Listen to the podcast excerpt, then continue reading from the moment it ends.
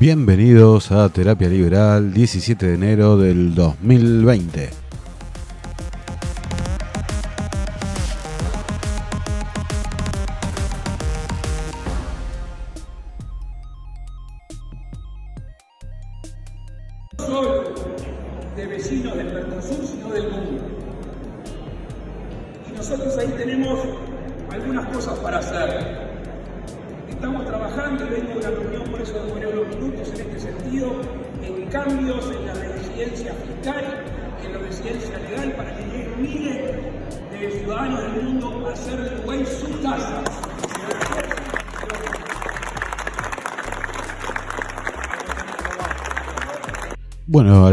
Escuchaban era el presidente de la calle Pou, el presidente electo del Uruguay, que básicamente, primero en una declaración, invitó a 100.000 argentinos a que cons- constituyan residencia fiscal en el país eh, oriental. ¿Qué pasaría si 100.000 argentinos dejan de tributar en nuestro país?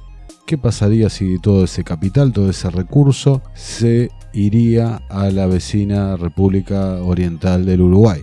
Imaginemos que esta medida, esta Sí. idea que ha planteado el presidente electo la calle Pou se concreta y los Sí. beneficios eh, en términos de tributación, de requisitos para instalarse como residente, Sí. de beneficios a obtener como residentes argentinos en Uruguay, eh, empiezan a tentar a las poblaciones de ingresos más altos. ¿Cómo impactaría en la Argentina? Bueno, tendría un impacto bastante importante en Argentina porque es la, la potencialidad de Argentina de, en primer lugar, va a perder contribuyentes que pagan impuesto al patrimonio Claro. y seguramente contribuyentes que deben tener negocios acá en Argentina que probablemente si se mudan a otro país, como por ejemplo Uruguay, trasladarían seguramente sus negocios al país vecino Claro. o a- a donde se vayan a mudar. El hombre es un fin en sí mismo, no es el medio para los fines de otros. Debe existir por su propio esfuerzo, sin sacrificarse a otros, ni sacrificar a otros para sí mismo. La búsqueda de su propio interés racional y de su propia felicidad es el más alto propósito moral de su vida. El párrafo que les acabo de leer corresponde a La Rebelión de Atlas.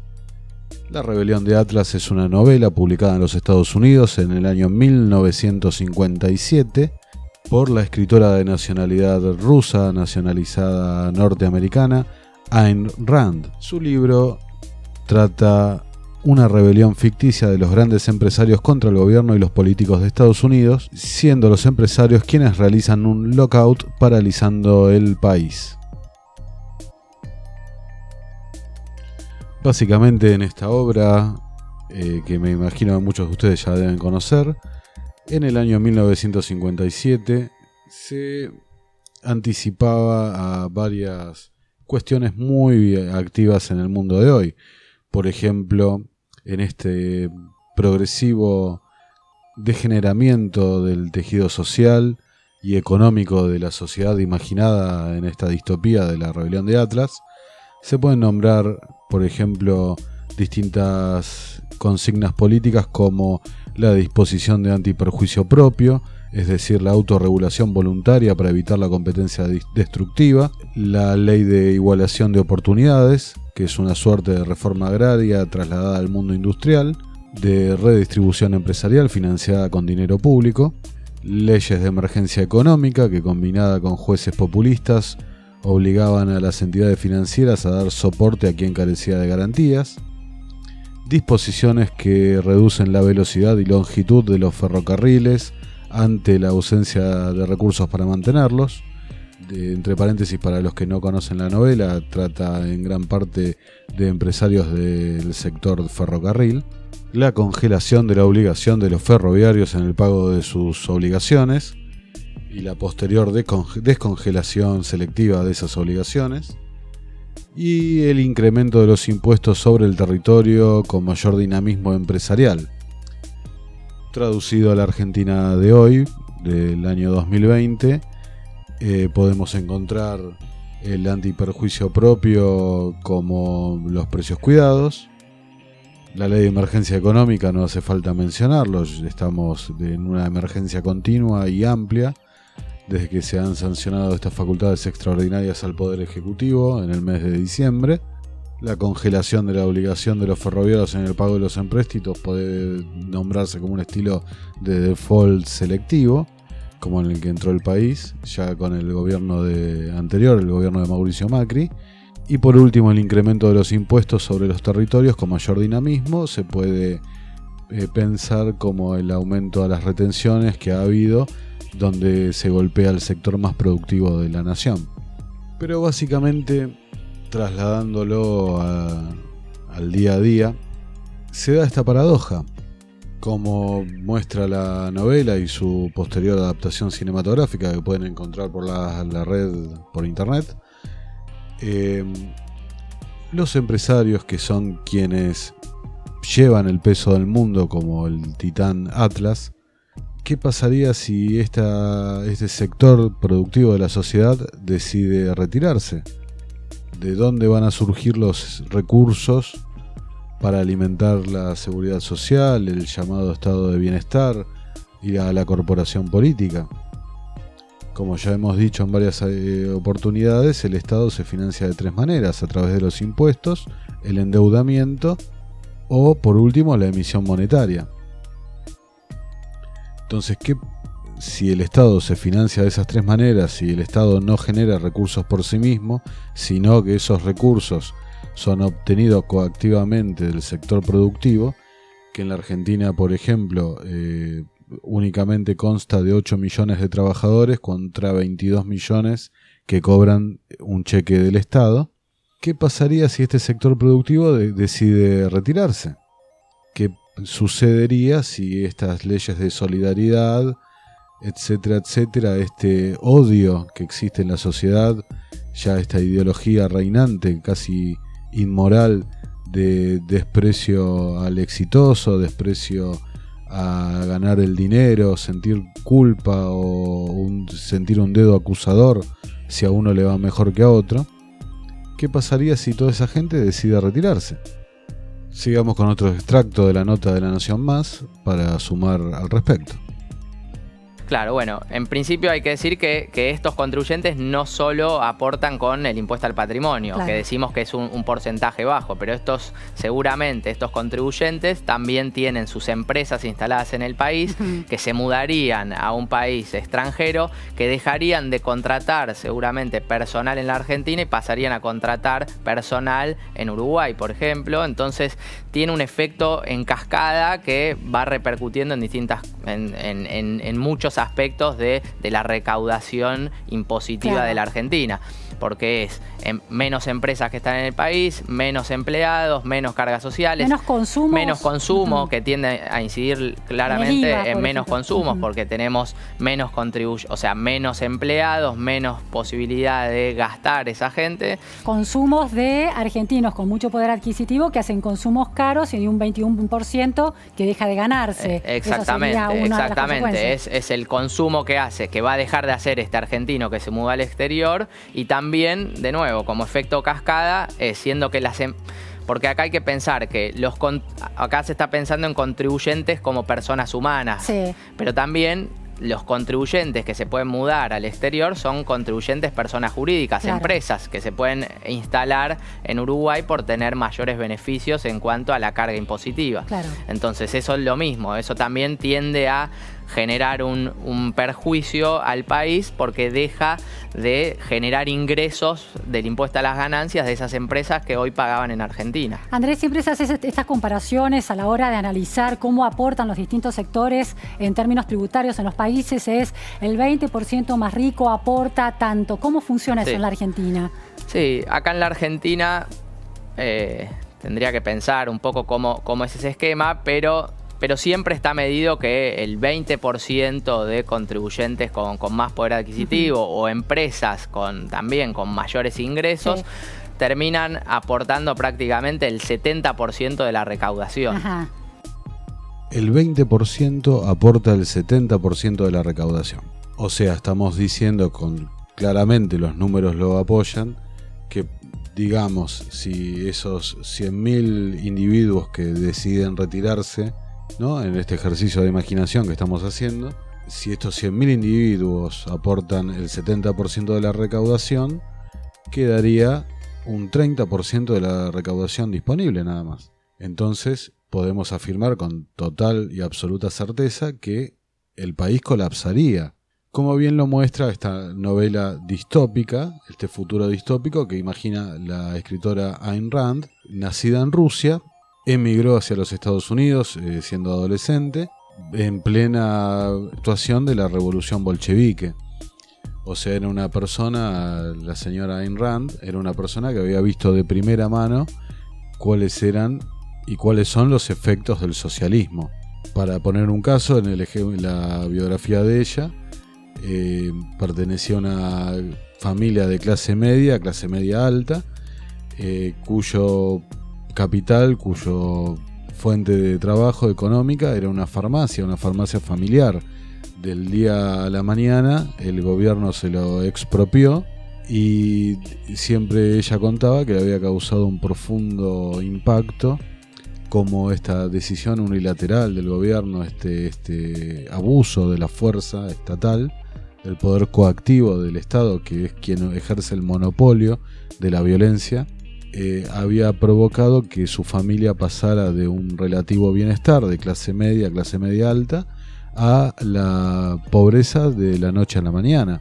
Ella emigra a los Estados Unidos, eh, tenía fascinación por el cine de Hollywood, empieza a trabajar ahí y después va desarrollando su verdadero interés que era la literatura. Eh, su obra cumbre, La rebelión de Atlas, digamos que plantea algo que parecería que la Argentina está yendo hacia ese camino, hacia esa rebelión. ¿Y a qué me refiero con esto? En la novela hay un personaje, voy a tratar de dar los menos spoilers posibles, ¿no? Pero un personaje llamado John Gold que empieza a reunir a los empresarios más productivos de la nación que defienden estos ideales del trabajo individual, de la propiedad privada, de la libertad del individuo y básicamente les plantea, ¿no? Están cansados de que los tomen a ustedes como inmorales o que los acusen o que sean, sientan vergüenza por ser exitosos cuando les están dando tanto beneficio, tanto progreso a la sociedad. Y bueno, eso sumado a un estatismo cada vez mayor, una regulación cada vez más pesada y una carga tributaria cada vez más pesada, provoca esta, este piquete eh, capitalista, este eh, piquete industrialista, digamos, empresarial, con la consecuente y consiguiente el colapso de los medios productivos de la nación y de todo su bagaje, todos sus cimientos económicos. Porque la realidad es esa, como lo decía antes, el Estado tiene sus ingresos que los generan los ciudadanos a través de la tributación y la, riqueza la generan los ciudadanos. Los ciudadanos mediante el comercio, el libre comercio, mediante la libre competencia, donde el mercado cuando se maneja en libertad premia al más eficiente. Y el más eficiente es quien brinda a la sociedad mejores bienes y servicios. Ahora, en la Argentina de hoy, como lo hemos hablado en ediciones anteriores, tenés la presión tributaria, una de las mayores presiones tributarias del mundo, tenés una cantidad de regulaciones infernales, cepo al dólar, tenés 166 impuestos, si no me equivoco. Emprender un negocio es prácticamente tarea titánica y a su vez es tarea suicida porque eh, prácticamente es imposible generar riqueza en la Argentina, ganar dinero. Entonces, cuando surge un país, y más todavía un país vecino, es más que tentador averiguar al menos cuáles son las perspectivas de tributación y de vivienda en este otro país. Entonces ahí es cuando se eh, encienden las alarmas de los políticos. Porque los políticos por más que salgan en la tribuna a decir esto y lo otro, y la solidaridad, y eh, la distribución, y el plan del hambre, y el plan del trabajo y los derechos y la igualdad de género y bla bla bla y tantas cosas, por más que salgan a decir los que les parezca, ellos saben perfectamente cómo funciona el asunto. Y ellos tienen presente lo que pasó en el 2001, como también tienen presente lo que pasó en la década del 90 con la convertibilidad y la inflación. Entonces, como tienen bien presente estas cosas, ante un peligro como el que tiene para ellos esta oferta tan tentadora del gobierno de Uruguay, que después hay que ver si se materializa o no, pero digamos que empieza a encender luces de alarma en la casta política. ¿No? Si uno junta en el último mes las declaraciones de Emiliano Sordi, el luchador de MMA, que reside en los Estados Unidos y dice ni de casualidad llevo la plata que gané a la Argentina, y todos los proyectos que tenía pensado hacerlos en Argentina los estoy haciendo en los Estados Unidos.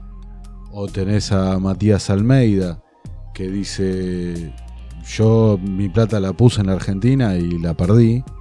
La perdí porque viviendo en otros países veo las diferencias que hay, tributarias y de oportunidades y de estilo de vida. Y después tenés, eh, creo que fue Pico Mónaco también, eh, que hizo una declaración del estilo eh, mi dinero prefiero invertirlo en países más seguros. Entonces, bueno, empiezan a sonar las alarmas. ¿Qué es lo que está pasando? Y lo que está pasando es que de a poco se empieza a dar la rebelión de Atlas. De a poco, cada vez se escuchan más voces en contra de la presión tributaria, en contra de la clase política, en contra del descomunal gasto público que tenemos y aparecen tweets, por ejemplo, como estos que les voy a leer. Por ejemplo, Federico Pinedo, quien fue presidente de la Nación por 24 horas, recordemos, de, digamos que un referente del PRO, de Cambiemos, tuitea lo siguiente el día 9 de enero. Dice, cuidado acá, que no se muden por hostilidad gubernamental los que tienen que producir y pagar impuestos en la Argentina. Entonces, ¿qué es lo que quiere decir Federico Pinedo? Los que tienen que producir y pagar impuestos en Argentina. ¿Cómo, perdón? ¿Quiénes son los que tienen que producir y pagar impuestos? No estamos obligados a producir y pagar impuestos en Argentina. No somos súbditos de Argentina. Señor Federico Pinedo, no estamos en la Edad Media, no vivimos en un estado feudal, o, sí, o sí en serio vivimos en un estado feudal y vivimos en la Edad Media y somos esclavos, o al menos así es como nos ven, ¿no? Así es como nos ve la política, como seres que estamos en función de generar trabajo para que funcione todo este gigantesco aparato para mantener a esta, esta, esta gente, esta casta. Así es como nos ven. Nos ven como simples trabajadores para obtener todo este sistema.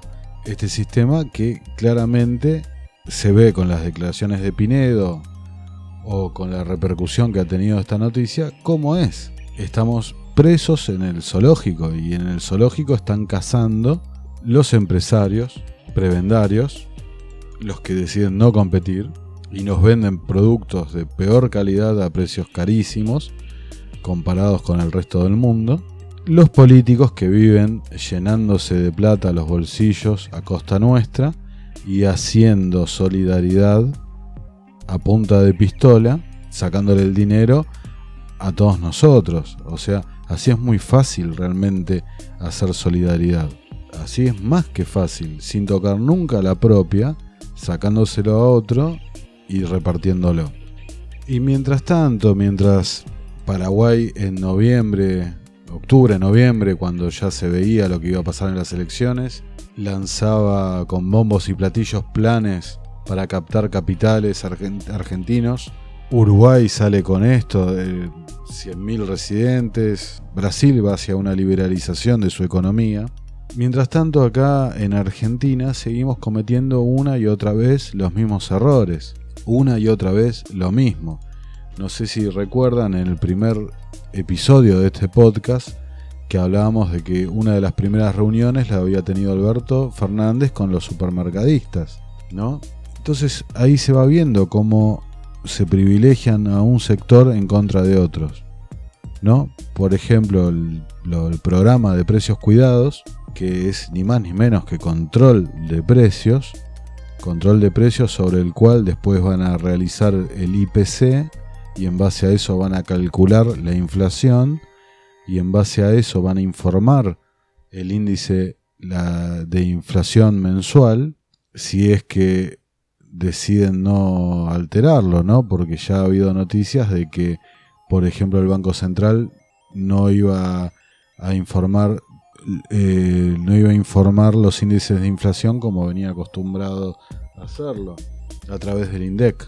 Mientras los otros países de la región van hacia una apertura económica, acá en Argentina estamos yendo para el otro lado completamente, estamos yendo hacia un fascismo recargado, fascismo económico recargado, traducido en la mentalidad socialista de intervención, planificación sobre la propiedad privada y sobre la economía. Entonces, por ejemplo, el presidente Alberto Fernández tuitea el pasado 16 de enero. Renovamos el programa Precios Cuidados con nuevos productos y primeras marcas. Estamos para cuidarte. Queremos preservar el bolsillo de los que trabajan y viven del salario.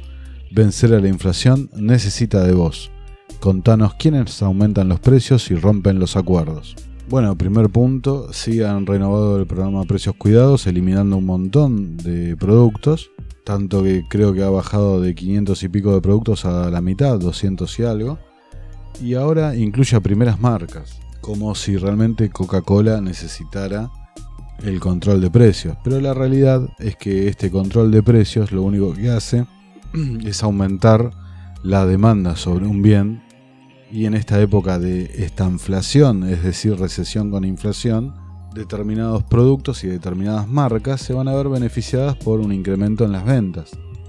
Por supuesto que esto es por un breve periodo de tiempo, luego como una olla a presión, ¿no? En algún momento hay que destaparla. Si no, explota. Después, por otro lado, dice, mm, estamos para cuidarte. Eh, no, gracias, yo me cuido solo. No necesito que alguien que ni me conoce ni, ni sabe cómo me llamo me cuide. Y después lo último, que lo uno al podcast anterior, ¿no? De la emisión de la semana pasada. Vencer a la inflación necesita de vos. No, no necesita de mí vencer la inflación. Vencer la inflación lo único que necesita es que dejen de emitir moneda como si fuera papel picado. Y me quiero detener con esto. La última frase del tweet. Contanos quiénes aumentan los precios y rompen los acuerdos.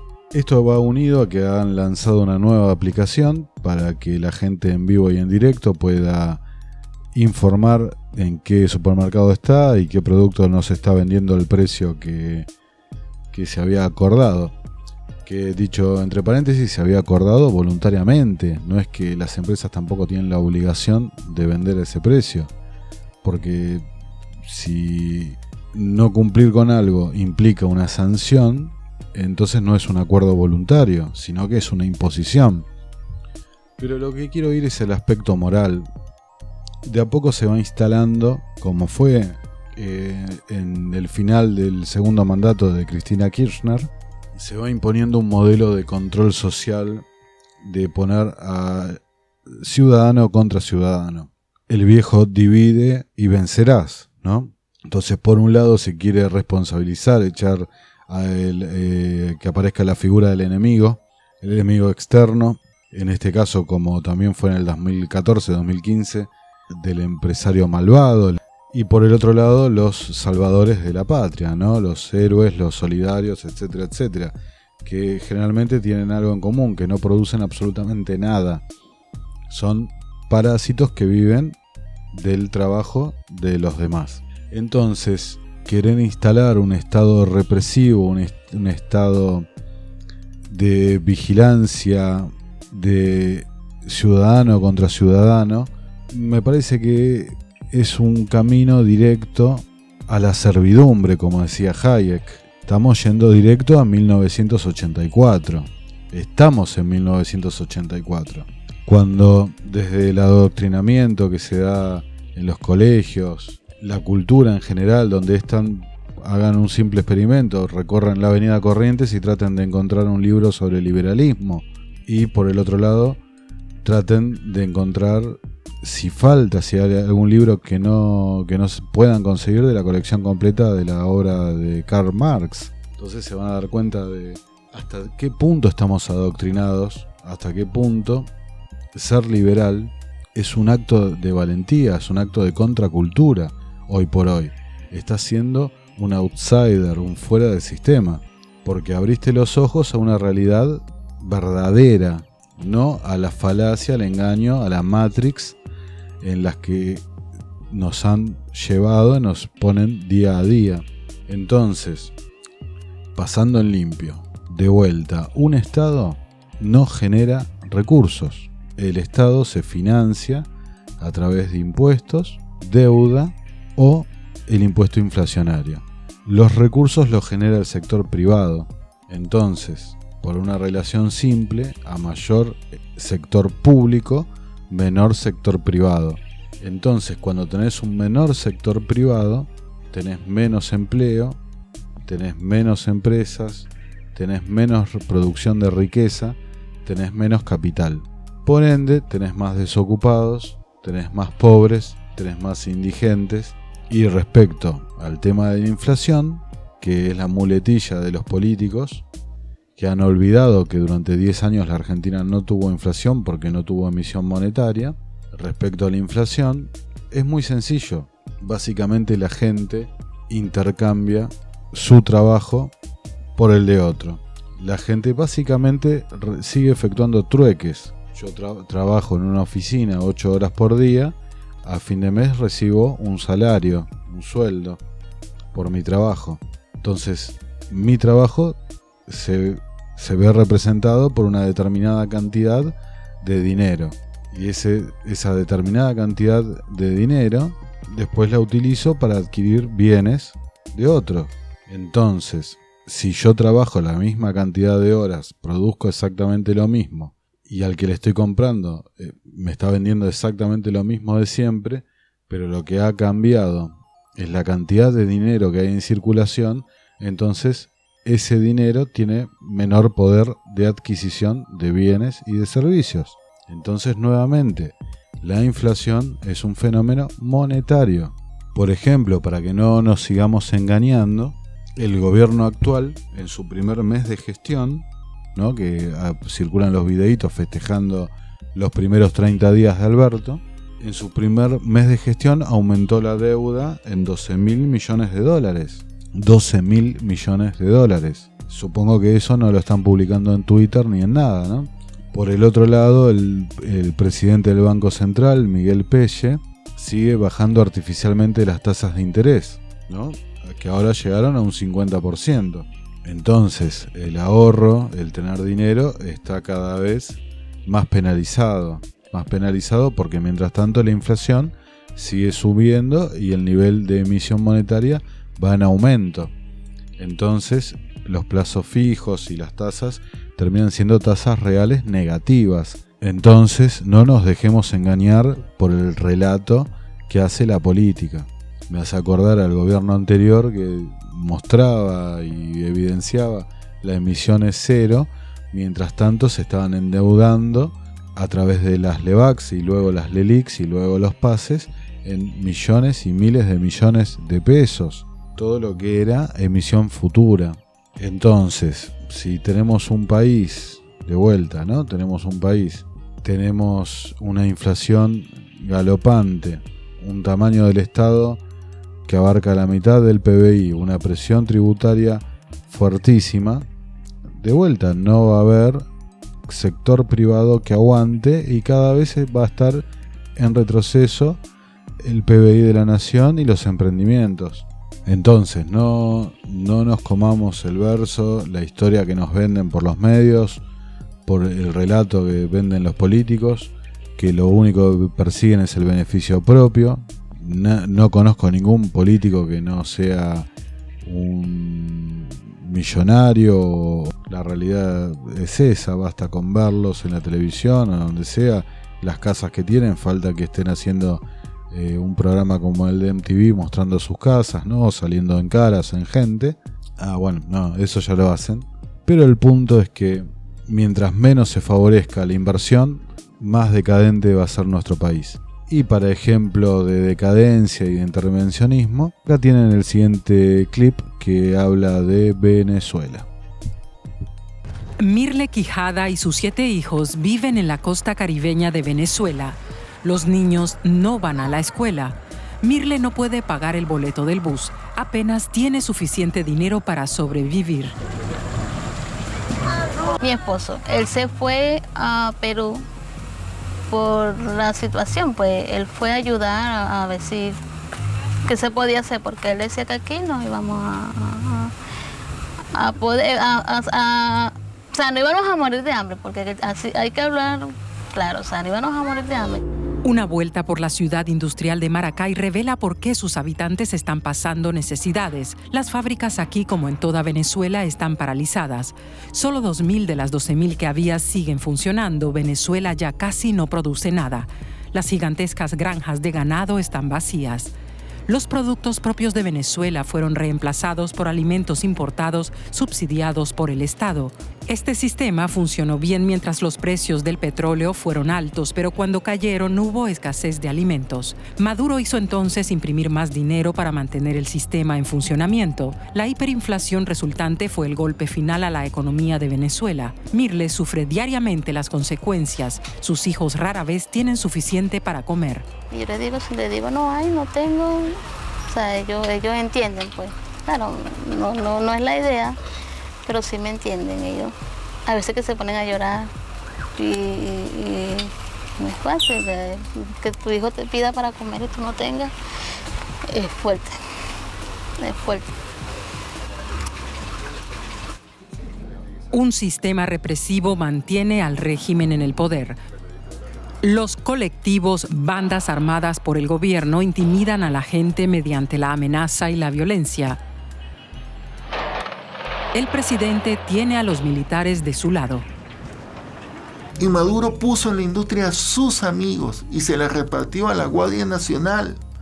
El señor que dirige la industria petrolera, un general, el general Quevedo, fue, ha puesto en todos los puestos de gerencia puros guardias nacionales no sé, el que me está escuchando son los guardias de frontera.